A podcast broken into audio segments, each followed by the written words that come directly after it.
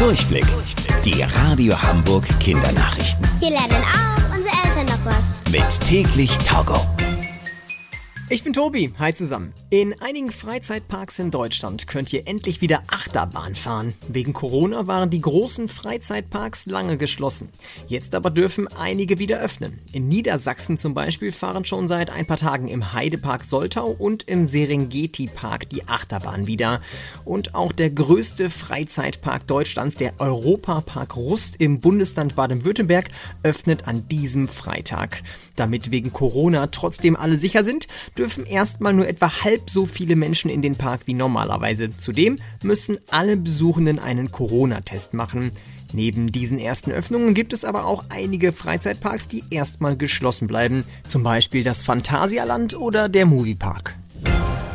Der Riesenadler Grobi ist nach einem abenteuerlichen Ausflug zurück in seinem Zuhause in Remscheid in Nordrhein-Westfalen.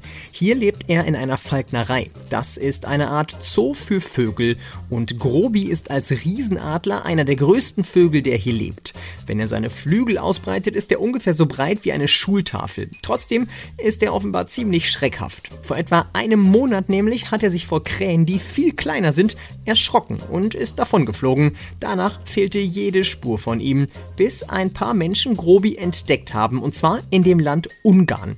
Der Riesenadler war bis dahin etwa 1000 Kilometer geflogen. Zurück wurde er jetzt mit dem Auto gebracht. Die Fahrt hat insgesamt zwölf Stunden gedauert. Grobi war also echt weit geflogen. Was er alles erlebt hat, weiß keiner. Aber auf jeden Fall ist er jetzt wieder zurück in seinem sicheren Zuhause. Die Radio Hamburg Kindernachrichten. Mit täglich Togo.